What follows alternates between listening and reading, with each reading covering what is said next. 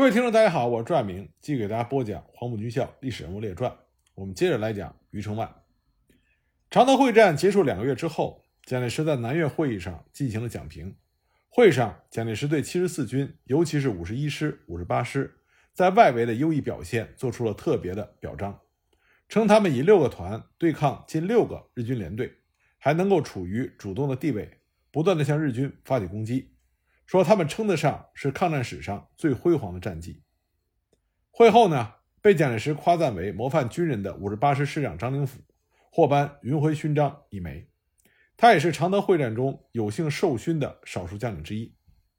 除此之外，七十四军还有八十九人作为特殊立功人员受到了表彰，其中就包括炮兵团团长金定洲、五十七师幺七幺团团长杜鼎。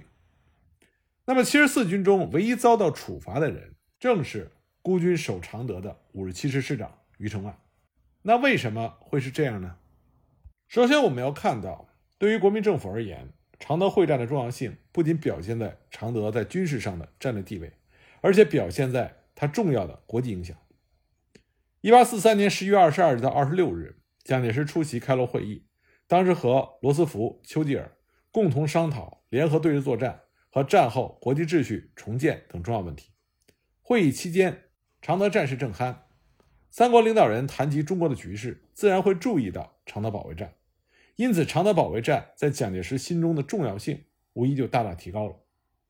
十二月二日，在蒋介石致余承万等前线将领的电文中，他特意强调，五十七师官兵保卫常德，奋勇歼敌，这已引起了全世界各友邦最大的敬意。可见常德保卫战关系到中国军人的声誉以及盟国对中国抗战的信心。蒋介石在开罗会议期间始终关注着常德会战的进展，屡次发电报给前线将领，要求确保常德。十二月一日，蒋介石自开罗会议归来，刚抵达重庆，就开始着手了解常德的战况。下午就与恩施、长沙，也就是第六战区和第九战区司令长官部各通了电话。晚上，他又召集了军事干部，听取了半个月以来常德附近作战的经过以及整个形势的总报告，还电勉余承万，激励全体官兵固守常德，完成使命。十二月二日，听闻常德一片火海，五十七师伤亡惨重，蒋介石全天都是和第九战区司令长官薛岳、第六战区参谋长郭忏、第六战区代司令长官孙连仲保持频繁的联络。蒋介石对他们说。严令参加常德各增援部队的军长、师长等，如不能如期挺进常德城，与我守军余师直接联络，夹击日寇，则以违令避战论罪。万一常德因此失陷，并将各该军的师长军法从事。同时又电告余承万增援的情形，希望他能够誓死坚守，与常德共存亡。在给余承万的电文中，蒋介石这么说的。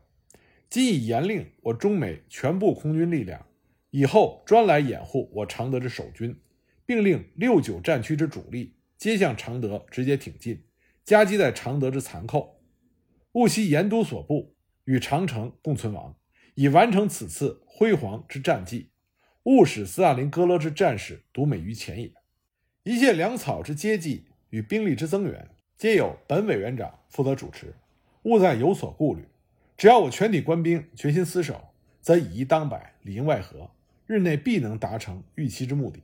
故以后不必再发起源之电，以此时只有安心杀敌之一道也。接电叛复。从这个电报中，我们可以看到，蒋介石把常德保卫战和斯大林格勒战役等同视之，并且他亲自上阵，负责粮草的接济和兵力的增援，可见蒋介石期许之高。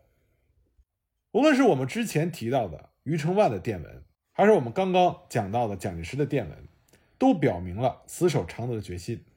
由此推论，只有两种结果可以接受：一个是余承万率领五十七师继续坚守，直到援军到来，取得常德会战的胜利，则功劳和荣誉并置；二是在援军到来之前，余承万率部坚守，力竭而败，日军占领常德，余承万杀身成仁。则可以获得死后的哀荣。当时负责国军军法的何成俊，事后他曾经说了一句公道话，他说：“侵入常德之寇军，因兵少后援不济，却已退走。我各路军队正分途截击中，如此则余承万不幸之至矣。不突围出城，多忍耐数日，不为成大功，且更享大名。既元明不到，禹城皆亡，亦历史上民族英雄之一人也。当时各方的期待也都是余承万牺牲成人。根据廖继威的回忆，常德即将失陷，余承万电请援军，蒋介石指示军令部，可先行复电加以卫冕。等到余师长在常德成人之后，可以大为宣扬，表彰忠勇。则常德之战虽败犹荣。廖继威认为，蒋介石的目的是以为余承万必死无疑，正好实现他不成功便成仁的训诫。常德失陷之前，军令部发出了以蒋中正名义回复余承万的电文。电文中说：“盼五兄沉着应战，务必坚守，以待胜利。”还特派了飞机一架飞临常德的上空，专为余承万投赠了青天白日勋章一枚和作战物资。军令部。还预先拟好了表彰余承万在常德殉国的文章，并为其立传，想的是一旦确定了余承万壮烈战死的消息之后，马上开始宣传。结果出乎意料的，等来的是余承万弃城突围。军政部长徐永昌在十二月四日的日记中就写道：“敬之指的是何应钦，日来一再言该师长应死不死，今又言之，众人贺之。可见高层对余承万的期待是应死。”但问题在于，余承万没有死。而对余承万雪上加霜的是，十二月三日凌晨，余承万与部分官兵分散突围，但他并没有通报全军，做好妥善的安排。根据第六战区军法执行监冯庸的调查报告，他写道：“常德之役，五十七师师长余承万最初并未做适阶的防御准备，逃出时对所部又无适当处置。师长走后一日，部队犹不知之。”仍继续抵抗中。根据事后蒋介石对常德会战的检讨，他说：“余承万这次最大的罪过就是他遗弃伤兵，单独潜逃。他这个罪恶是与不奉命令擅自撤退的罪恶一样重大。”总体来看，余承万选择突围时，确实已经到了孤立无援的险境。但是他放弃常德，并且处置失当，这也是不争的事实。当得知余承万突围、常德失守的消息，蒋介石是立刻宣布判处余承万死刑的裁决。蒋介石在一九四三年十二月三日的日记中写道：“一日回余，德系第五十七师余承万部固守常德，虽敌已破城，尚在巷战，且已三日矣，私心欣慰无已。以余之为人，素知其胆怯无能，其状貌短小，不言而知其为非可托大事者。但此次竟能固守常德。”正以自私，往日官人之方，多以貌取为不当也。不料其昨晚竟不奉命令，而擅自放弃常德，向南偷逃。闻其中途为敌伏兵所裁，不知下落。而且昨夜八时半已接收我电令，毕竟不顾一切，只知偷生，并未发电报告，直至今日黄昏，始证明其脱逃。一夜余将士英勇之牺牲，皆为其偷生之一念而反荣为辱。彼明知各方援军已逼近常德，并知敌军已成弩末，巷战且已三日，而彼乃竟以一念之生置国家军荣誉与职责于不顾，岂不可杀？应即宣布其死刑，以振纪纲也。对于余承万擅自弃城突围，国民党军方高层也是一片哗然，议论纷纷。军法执行总监何成俊在十二月八日的日记中写道：“平心而论。”余承万苦战十余日，弹尽粮绝，寇军已攻入城内，是突围而出，较之守南京、保定、徐州、开封、武汉诸将领，实觉有上下床之别。乃先勇而后怯，临难苟免，不能追踪郝梦龄、刘家齐以身殉国，垂名青史，足自毁其令誉，殊为之痛惜。传云冠甲执兵，故既死焉。余承万遇此千载难逢之良机而不肯死，致受军法制裁，成中国军人之耻辱也。如果说何成俊表达的更多的是惋惜，徐永昌则对余承万的行为表示不屑。他在十二月三日的日记中写道：“有此种人品之将领，国家焉能不弱？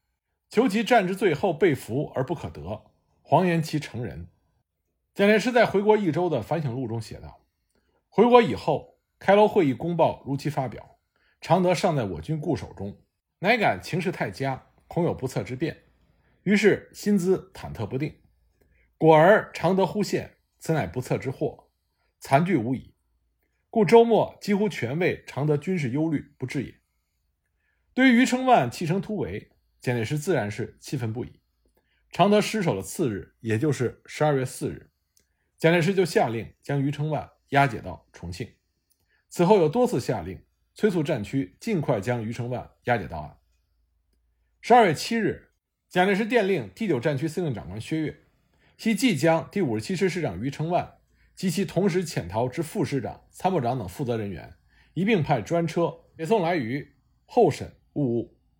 十二月十四日。蒋介石又致电给七十四军军长王耀武，电文中说：“余师长程万不奉命令，弃守重城，以致功亏一篑，全体将士所牺牲之成绩，几乎为其以偷生之一念所毁灭，使我官兵荣誉蒙受无穷之侮辱。其即将该师长及其同逃之副师长、参谋长等重要人员一并解于审判。”十二月七日，蒋介石在陆军大学主持特别班第六期学员毕业典礼的时候。并以“我军常德战役之教训与最后决胜之道”为题发表了讲话。他先是总结了常德保卫战中的经验教训。他说：“本来此次会战进行之中，我保卫常德的部队与敌人苦战艰寻，已经是一寸山河一寸血肉，博得了全国民众的亲近和举世人士的赞佩。而且大家都已认定胜利已属于我，我守城部队已经得到了这样的光荣。”只要能够坚忍撑持过这最后五分钟，就可以获得最后的成功。即令万一不幸本城完全失陷，只要我们师长与参谋长等共同牺牲在城内，这样常德虽失，而我们更是得到无上的价值和至高的光荣。这种献身殉国的精神发挥出来，不仅足使我全国军队的地位为之提高，就是全世界友邦人士都要为我们而讴歌赞扬。此次常德之战，我军已操了胜算，只因守城的师长决心不彻底，精神不坚定，以致功亏一篑，名城沦陷，要受到这样莫大的耻辱。即使前后常德失而复得，亦是我军留下了千古不能潜雪的污点。我们可以看到，蒋介石他一方面肯定了五十七师坚守十多天的不易，另一方面，他将常德失守的罪责全部归于余承万。蒋介石对于余承万在突围前所言的“待援无望，弹尽粮绝”均予以否认。蒋介石说：“因为本月二日他退出的那一天，在城内与城郊附近，敌人并未与我们遭遇冲突，当时更未发生任何激烈的巷战。如果发生巷战或敌在城郊不撤围，那他根本就不能退出。至于他所说的粮弹已尽、兵力已完，这全都是谎报，全是一种借口而已。所以，本委员长。”对于五十七师师长余承万此次未奉命令擅自退却、放弃常德、侮辱军誉，必须依军法审判严办。蒋介石之所以在陆军大学发表演说，并宣布对余承万的处置手令，其用意是要通过严惩余承万，让其他将领引以为戒，在日后的作战中抱定不成功便成仁的决心，誓与阵地共存亡。一九四四年二月，在我们之前提到的。常德会战之后召开的第四次南越军事会议上，余承万的罪责再次成为焦点问题。蒋介石在对常德会战的讲评中特意指出，五十七师师长余承万此次守卫常德所犯的错误主要是：一、不能沉着固守，专事起源；二、遗弃伤兵，擅自退却，并且表示之前的态度不会有变化，余承万必须交给军法审判。蒋介石之所以严办余承万，这是因为常德的得失关系到盟国对于中国抗战的信心，当然还有作为领袖的蒋介石的民族自尊。当时舆论对常德会战有着很高的期待，《大公报》的社论就指出，纯从国内战场看常德之战已有极大的价值，若再放眼世界全局，常德之战更有绝大的意义。四国宣言刚刚发表，中国四强之一的地位重被确定，在这个时候，苏联战场上连打胜仗。英国空军把柏林炸得体无完肤，美国的海空军在太平洋上屡建奇勋。假使我们在鄂西湘北无御敌之功，任日寇纵横驰骋，相形之下，我们成了什么样子？五十七师的副师长邱维达回忆说：“后来德系余承万之所以重判，是因为常德会战之初，蒋委员长赴开罗参加与丘吉尔、罗斯福之三巨头国际会议。罗斯福当时询问常德的战况，蒋介石告以守城的部队指挥官是我的学生，不会有辱使命，请放心。当回到重庆，得知余承万率部退守援江南岸，没有以身殉国的时候，蒋介石自然是极为愤怒。”认为有损国家声誉，所以下令处决。在第四次南越军事会议的开会训词中，蒋介石专门提到，与此前的单独抗战不同，现在我们联合国反侵略的战争已经成为了一个整体的战争，我们联合国反侵略的战场也成了整个的战场。因此，我们一般军人，尤其是高级将领，对于自己的地位和责任，应该有进一步的认识，做进一步的努力才好。蒋介石把军事上的胜败和外交上的胜败联系了起来，凸显它的重要性。他说：“我们今后在同一战场上与盟国军人并肩作战，彼此相处的机会甚多。我们一切精神态度、思想行动，就是我们中国军人人格的表现，为国家的观瞻所记，最易为人瞩目。所以，我们对于这些地方，不能不特别的注重讲究。”如果我们在这些地方能够比得上人家，能够胜过人家，那就是我们为国家争回了地位和荣誉，这是关系我们外交胜败的重要因素。因此，我们可以理解开罗会议前后，蒋介石为什么对军人的战场表现如此的重视。常德会战中暴露的国军部队作战的纷乱无序，这就让蒋介石忧心不已。他在日记中写道：“军队空虚，官长不学，指挥无力，军政萎靡腐败，难其振作。”殊为前途悲而痛也。正是在这样的大背景下，严惩余承万以严肃军纪，自然就成为了蒋介石唯一的选择。那么，按照军法惩处的程序，余承万应该被先押解至重庆，交军法执行总监部组织高等军法会审，并拟定最终的处分意见。一九四三年十二月四日，蒋介石第一次下令押解，但是，一直到次年二月初，余承万才被押解到重庆。期间，作为宜春案上司的第九战区司令长官薛岳和七十四军军长王耀武先后致电军令部，说明余承万突围的事实经过，为其说情。一九四四年一月十九日，四十四军军长王泽俊致电给蒋介石，请求代余承万一死。电文中说：“余承万师长常德之意，始则奋勇杀敌，计则功亏一篑。论法因奉命未谨。”言情则功罪相消，只与余承万速发一面，文文以为立功不少，领至偏师，诚非易矣。雷霆雨露总是天恩，知何敢呼法而示会？不过自九一八事变起，宵宵者竟以抗日为口号，然能前赴后继、断斗绝服者，多为一般军人。当自强寇未除，虚人恐惧，成万到京，福望军帅法万施仁。则以后效，是不仅成万一家感戴，亦全体抗战军人之幸也。余承万被押到重庆之后，他自己为了减轻罪责，也四处托人运作。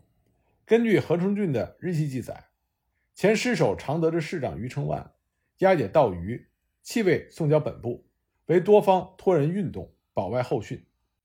余承万曾经拿着七十四军军长王耀武的介绍信，求见何成俊。结果遭到何成俊的拒绝，因为余承万是黄埔一期，在国军中也任职多年，在军中有一定的人脉，再加上各方对于余承万不无同情，因此不乏为其求情者。徐永昌的日记里就记载着说，日前王云生于各界劳军大会上代表替该师长洗冤，张文白指的就是张治中，亦于某次汇报代以陈词。第六战区司令长官孙连仲。副司令长官吴无生，七十四军军长王耀武，五十七师副师长邱维达，湖南参政员张勇等人也先后向何成俊说情，请求在可能的范围之内予以减免。何成俊有感于余承万的守城事迹，也倾向于从轻量刑。除了军政要员、社会名流在重庆的多方活动，五十七师副师长邱维达等人还在常德搜集有关的证据。当时常德民众。对于余承万驻防时军纪严明和作战时的英勇事迹，一共有九十多封证明信寄到了重庆。幸存下来的常德县长戴柳峰和其他的常德民众也提供了证明。他们说，常德会战时，全城已被日军炮火夷为平地，只剩中央银行残破大楼，五十七师官兵守城为国捐躯，弹尽粮绝，使守无可守，已尽全力。客观来看，余承万率部坚守常德十几天，提升了国军的声誉，也得到了社会舆论的广泛认可。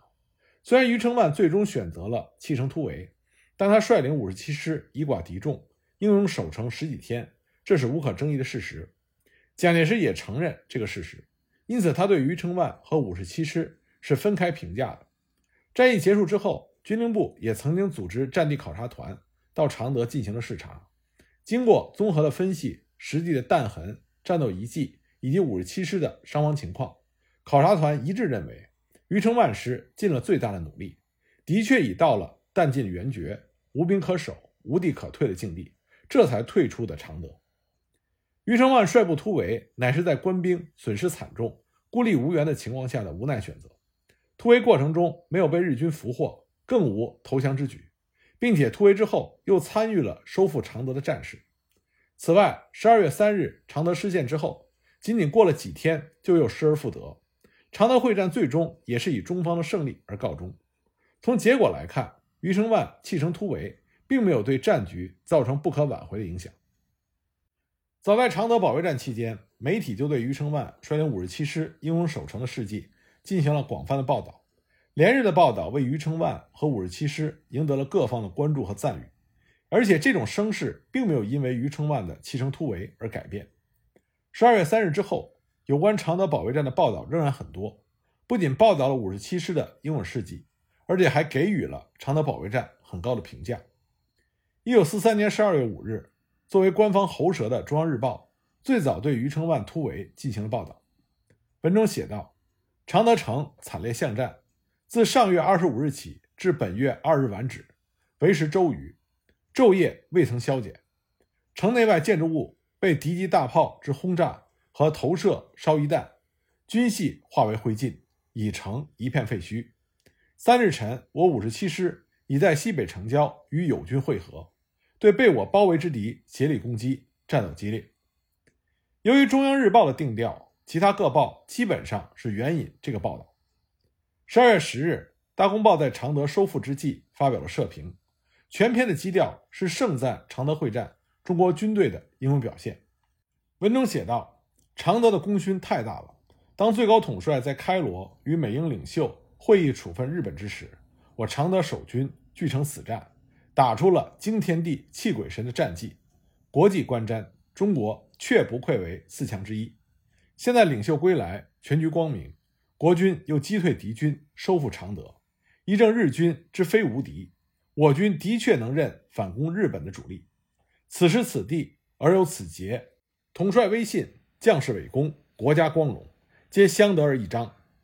社论还为五十七师突围申辩，写道：“其实我守军之退，并非溃败，乃是会合友军，再做有力的反攻。”由于常德会战最终取得了胜利，故而舆论持续对余承万率领五十七师英勇守城的事迹进行宣传，而回避了余承万弃守突围的事实。这种舆论导向无疑对余承万也是有利的。那么，余承万本人？为了让那些牺牲于常德城的他的那些袍泽下属和兄弟，他们的英雄事迹不会被别人忘记，所以他邀请了一个著名的作家为虎贲师写一本书。那么好心有好报，余承万的这个举动也为他本人减轻了罪责。那么余承万找的是哪位作家呢？我们下一集再继续给大家讲。